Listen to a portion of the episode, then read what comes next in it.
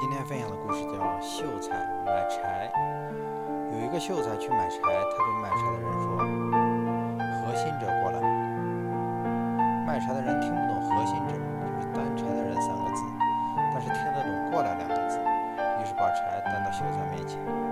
秀才问他起价如何，卖柴的人听不太懂这句话，但听得懂“价”这个字，于是就告诉秀才价钱。秀才接着说。外实而内虚，烟多而焰少，请损之。就是那个木木材，外面外表是干的，里头却是湿的，燃烧起来浓烟会多，火焰小，请减些价钱吧。